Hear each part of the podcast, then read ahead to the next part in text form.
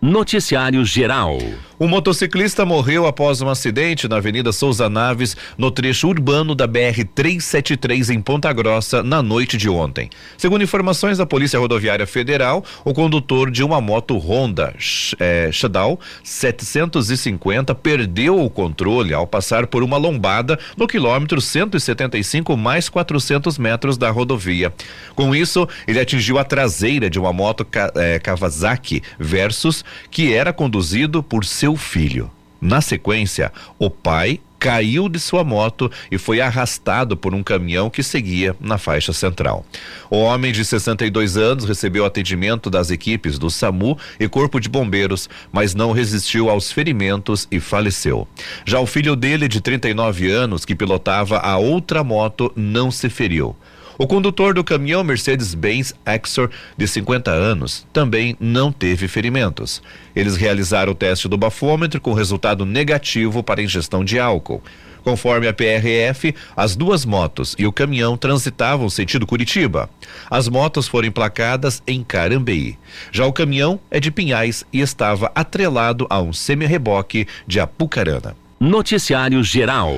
Professores de quatro das sete universidades estaduais do Paraná decidiram suspender a greve iniciada há quase um mês.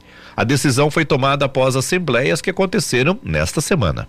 Os docentes contestaram a proposta de reajuste nos salários de 5,79% apresentada pelo governo do estado e dizem que estão com perdas acumuladas de 42%. A greve foi interrompida na Universidade Estadual de Maringá, a UEM, Universidade Estadual do Oeste do Paraná, a UniOeste, em Cascavel, a Universidade Estadual de Ponta Grossa, a UEPG, e a Universidade Estadual do Centro-Oeste, a Unicentro, com sede em Guarapuava e que tem campus em Irati. A mobilização continua por tempo indeterminado entre professores da Universidade Estadual de Londrina, a UEL, da Universidade do Norte do Paraná, a UNEP e de Jacarezinho e também a Universidade Estadual do Paraná, a Unespar de Paranavaí. A UEL, por exemplo, tem aproximadamente 13 mil alunos somente na graduação.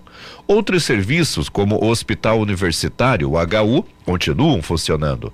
O governo do Paraná disse que se comprometeu com os reitores das universidades a retomar os estudos para a implantação de um novo plano de carreira para os servidores, assim que as aulas voltarem ao normal.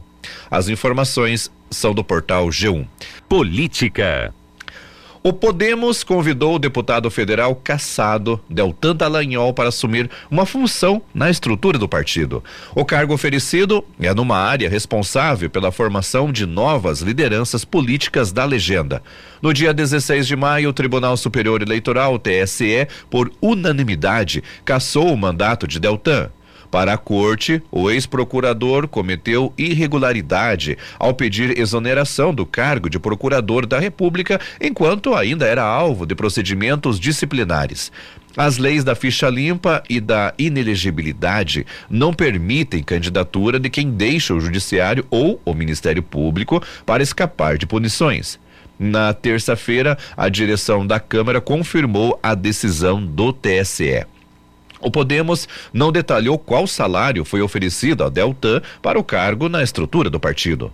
Como deputado, Deltan recebia cerca de 40 mil reais mensais. O ex-coordenador da Força Tarefa da Lava Jato ainda não se comunicou, eh, não comunicou ao partido se aceitará a nova função. As informações são do portal G1. Noticiário local. A sexta Conferência Municipal de Segurança Alimentar e Nutricional acontece no dia 15 de junho, próxima quinta-feira, na Associação dos Servidores Públicos Municipais em Irati. O evento começa às 8h30 e, segue até às 16 horas. A expectativa é que o evento reúna mais de 80 representantes de instituições. A programação contará com palestras que discutirão o tema do evento, que é, entre aspas, erradicar a fome e garantir direitos com comida de verdade, democracia e equidade.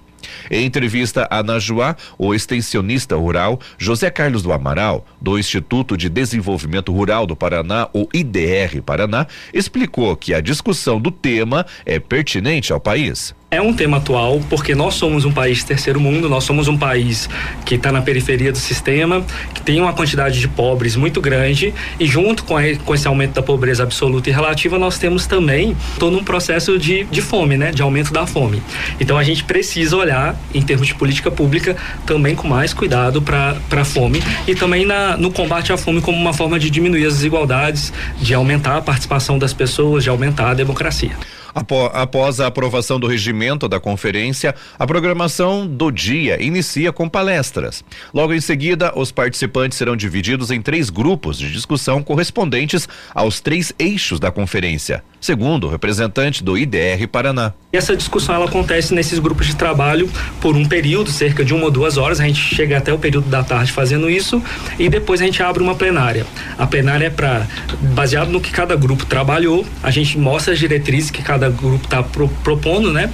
E depois forma um relatório final com todas essas diretrizes que o município de Irati vai indicar para a conferência regional e assim sucessivamente até chegar na conferência nacional. A conferência ainda vai eleger o novo conselheiro municipal Municipal de Segurança Alimentar, além de escolher três representantes para a conferência regional, sendo dois do poder público e um da sociedade civil. Você quer uma entidade, seja de qual instituição que for, que tem essa preocupação, esse trabalho dentro da segurança alimentar, se sinta convidado. Só chega lá com o ofício, representando através do seu CNPJ, associação, que você for, seja uma associação do interior ou seja um grupo aqui da cidade, levando esse esse ofício, você participará efetivamente desse, desse momento. Então, você terá direito a voto e ser votado compondo a esse, esse Conselho de Segurança Alimentar. Terão direito a, a voto e poderão ser votadas as pessoas que forem representantes de uma instituição com CNPJ. Segundo José Carlos, as propostas discutidas dentro da conferência poderão auxiliar na construção de políticas públicas para a população e para os agricultores um momento de escuta, de participação social da sociedade ir lá e dizer o que espera do Estado, o que espera da intervenção do Estado, o que espera das políticas públicas. Nem tudo necessariamente vai virar política pública, mas as diretrizes ali colocadas elas vão ganhando força na medida que elas vão passando.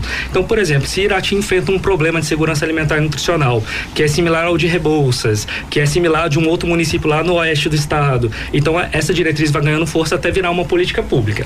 Em Irati, há programas que foram criados a partir das conferências e que hoje beneficiam a comunidade. É o caso do Banco de Alimentos, que funciona junto ao Centro de Processamento de Alimentos, que está localizado na Feira do Produtor. A engenheira de alimentos e nutricionista da Prefeitura, Daniele Schumberg, explica como funciona o programa. Por meio do programa, Irati recebe toneladas de verduras e frutas uma ou até duas vezes ao mês. A gente tem o Banco de Alimentos, que foi através de uma conferência que o município conseguiu fazer o cadastramento, né? Porque o Banco de Alimentos ele funciona no SEASA. Então toda a, sobra, né, que é uma sobra limpa que a gente fala, é, eles doam para os municípios e a gente faz a distribuição para quem está cadastrado com a gente lá.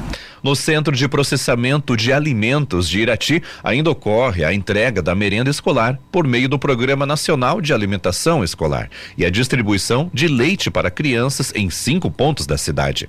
O local também tem sido usado para a realização de cursos, em parceria com o Serviço Nacional de Aprendizagem Comercial, o SENAC. Entre os cursos estão o de cozinheiro e confeiteiro. Os alunos do curso de cozinheiro participarão da conferência servindo um almoço aos participantes. A programação ainda contará com a partilha do, de uma partilha do café. Para o secretário-geral do Sindicato dos Trabalhadores Rurais, Edilson Santos, as conferências são importantes para que se consiga projetar políticas públicas que auxiliam os agricultores familiares. Algumas das propostas saíram aqui de Irati, saíram de outras regiões e que foi visto que às vezes a, a falta de comida estava na cidade, mas como é que poderia ser implementados para que os agricultores também tivessem renda, né? E hoje a gente vê alguns programas como, por exemplo, aqui de Irati, tem o Ecotroca É um, um programa que favorece o agricultor que produz o alimento, vende para a prefeitura e a prefeitura troca por reciclável com as pessoas nos bairros. Ou compra direta do governo do estado. É um programa que aqui Irati, por exemplo, passa desse, acredito com 700 mil reais por ano, que é comprado da agricultura familiar, distribuído para as entidades, para os CRAS do município que tem os cadastros das famílias que estão em vulnerabilidade. De acordo com Edilson, uma das propostas que serão levadas à conferência deste ano é a ampliação de políticas públicas para os agricultores familiares. As maiores reivindicações é que a gente tenha, consiga mais projetos para a gente ampliar o número de agricultores. Né? Hoje eu acredito assim que nessas comercialização de, deva de estar entre as três associações que comercializam aqui em torno de mais 100 famílias, né? Que isso que comercializa direto nos programas institucionais, né? Mas a essa maior reivindicação que a gente enfrenta de que como é que nós conseguimos mais programas, mais recursos. Então isso vai sair também, eu acredito, na conferência que é a demanda de mais recursos que seja investido na agricultura familiar para projetos e com isso a gente tenha mais alimento na mesa das famílias. As inscrições para a Conferência Municipal de Segurança Alimentar e Nutricional podem ser feitas no Centro de Processamento de Alimentos, que fica na Feira do Produtor, ou pelo WhatsApp no número 999 96 81 26. Também haverá inscrições no dia da conferência. Esporte. Resultados dos jogos realizados ontem da Copa Cidade de Irati de Futebol, no Estádio Municipal Abrão, na Gibinegem, o Cruzeiro do Sul goleou o Clube Náutico Floresta por 8 a 0.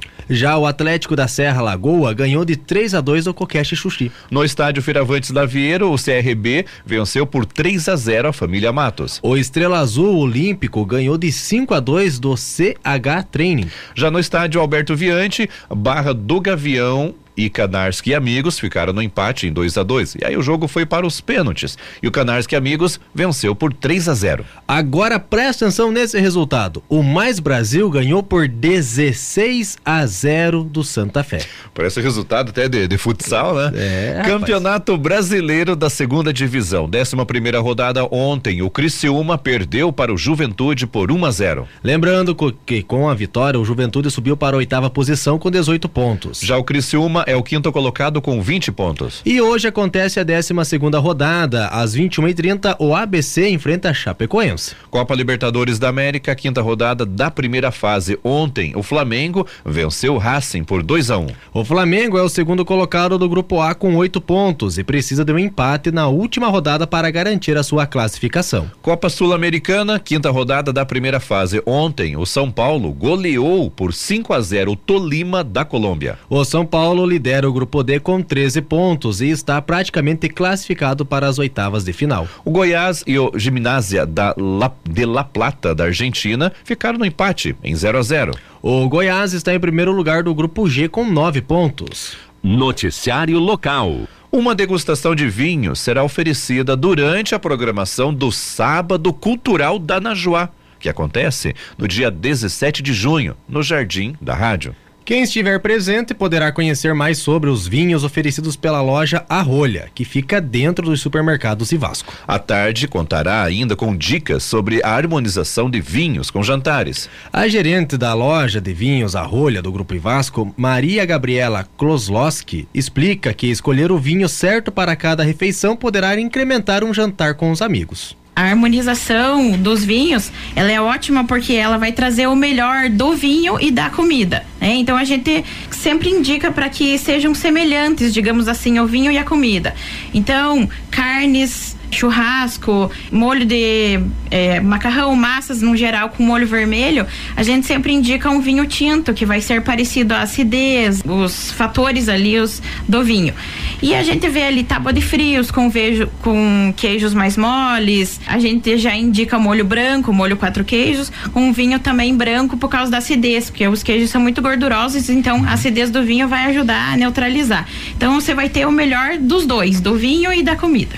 Há bebidas que são indicadas para pratos específicos e que precisam ser consumidos durante o jantar, como o caso de um tipo de espumante, segundo Maria Gabriela.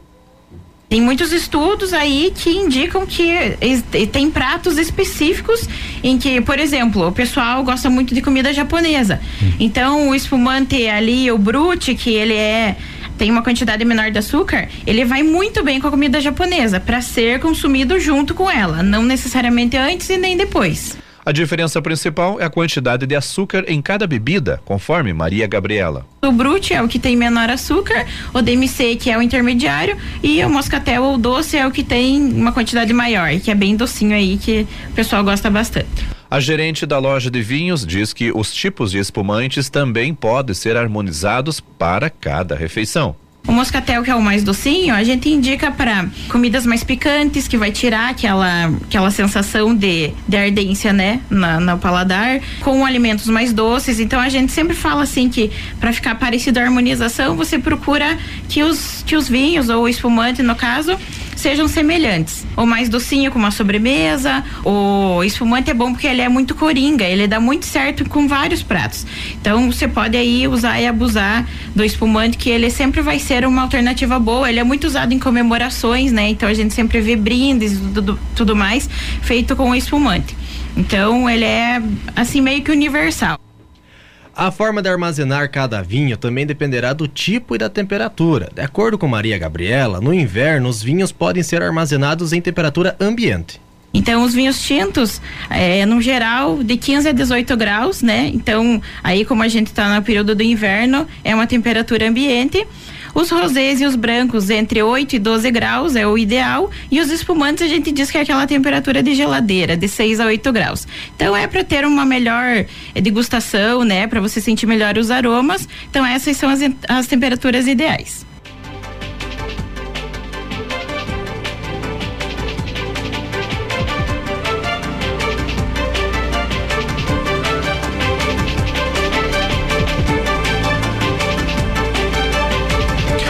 Agora são 8 horas e 31 minutos e já no calor é preciso manter o cuidado com os vinhos, segundo a gerente a gente precisa resfriar o vinho tinto para tomar no, no verão. Então, deixar ele ali uns 30 minutinhos antes de, de degustar ele na, na, própria geladeira, que facilita bastante, é prático, a gente vai conseguir uma temperatura legal para conseguir tomar esse vinho. Com os vinhos brancos, um truque com uvas sem semente congeladas facilita a manutenção da temperatura durante o verão. E uma dica que eu sempre dou pro pessoal até lá na loja, essas uvas que a gente tem sem semente, você limpa elas e congela e você pode colocar elas dentro da taça de vinho para manter essa temperatura. Então, você não vai colocar o gelo que vai soltar a água, né, no produto e vai manter geladinho por mais tempo. Maria Gabriela ainda explica que após aberto, cada tipo de vinho deve ser consumido em um determinado tempo. Os tintos a gente pede para deixar guardado na geladeira refrigerado, né, para manter de dois a três dias e os rosés e brancos de um a dois dias. Os espumantes a gente indica que seja aberto e tomado no dia por causa do gás, mas existem hoje tampas que são herméticas que conseguem manter esse gás, então você consegue ali de um a dois dias também tá com esse espumante guardado. Durante o sábado cultural da Narjoá, o público presente poderá degustar os diversos tipos de vinhos oferecidos pela loja A Rolha do Grupo Ivasco, além de vinhos importados como os chilenos, argentinos e portugueses. A loja conta ainda com diversos vinhos para todos os gostos e preços. Nós temos vinhos lá a partir de R$ 29,90 a garrafa, que são vinhos excelentes. Todos os vinhos que a gente tem lá na rolha foram cuidadosamente selecionados. Tudo que tem lá é do melhor. Então nós temos, igual eu comentei, vinhos aí 29, 35, 37, 39, 50. Então, assim, todo mundo que quer começar a tomar vinho, que tem interesse, chega lá que a gente vai indicar o que for melhor para a pessoa com o preço de todos os tipos. Há ainda um espaço dentro da loja, a rolha, que as pessoas possam experimentar diversos tipos de vinhos sem ter que comprar a garrafa inteira. A Wine Station é uma máquina que ela conserva o vinho até 60 dias. E a gente serve ela em porções, em doses. Então nós temos três opções de doses, tá? 50, 75 e 125 ml. E você pode escolher entre oito rótulos que a gente tem ali na máquina. Lembrando que as doses são vendidas a partir de cinco reais. Podem ajudar o consumidor a escolher qual vinho mais gosta. É um valor que você consegue, né, experimentar, não é uma coisa assim que a pessoa vai ficar pensando, nossa, mas será que eu vou? Então, além da pessoa experimentar para levar, às vezes para presentear, ela pode degustar ali na loja mesmo. O local ainda conta com as mesas e serve aperitivos que podem ser consumidos juntos com, junto com o vinho. Noticiário Geral. A agência da Caixa Econômica Federal alerta a população de Irati sobre tentativas de golpe que estão ocorrendo. Golpistas se passam por funcionários da Caixa e solicitam que seja acessado um link falso, com a justificativa de atualização do sistema. Neste site são capturados os dados de login e senha para movimentações nas contas dos clientes. A Caixa ressalta que nunca solicita informar o login e senha para acesso à conta e não encaminha link para acesso em sites externos. Em caso de ocorrência de golpe, onde a causa não é falha no sistema bancário, a Caixa não vai ressarcir as perdas financeiras. O banco disponibiliza em seu site uma cartilha contendo orientações e dicas sobre segurança da informação e prevenção a golpes. Em caso de contato suspeito, a recomendação é procurar o seu gerente.